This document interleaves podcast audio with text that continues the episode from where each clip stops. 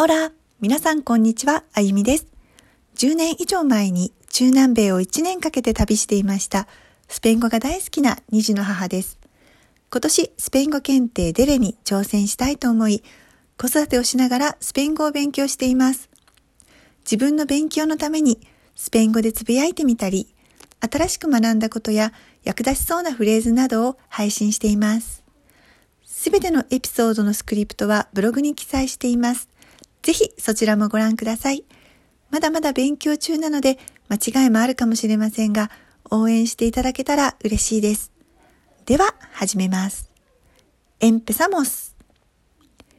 La palabra del día 今日のスペイン語は No pasa nada No pasa nada 大丈夫だよ。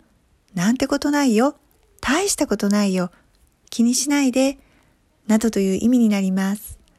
ノーパサナダのパサは動詞パサールの三人称単数形で、たくさんの意味を持つ単語ですが、そのうちの一つに出来事が起こる、生じるという意味があります。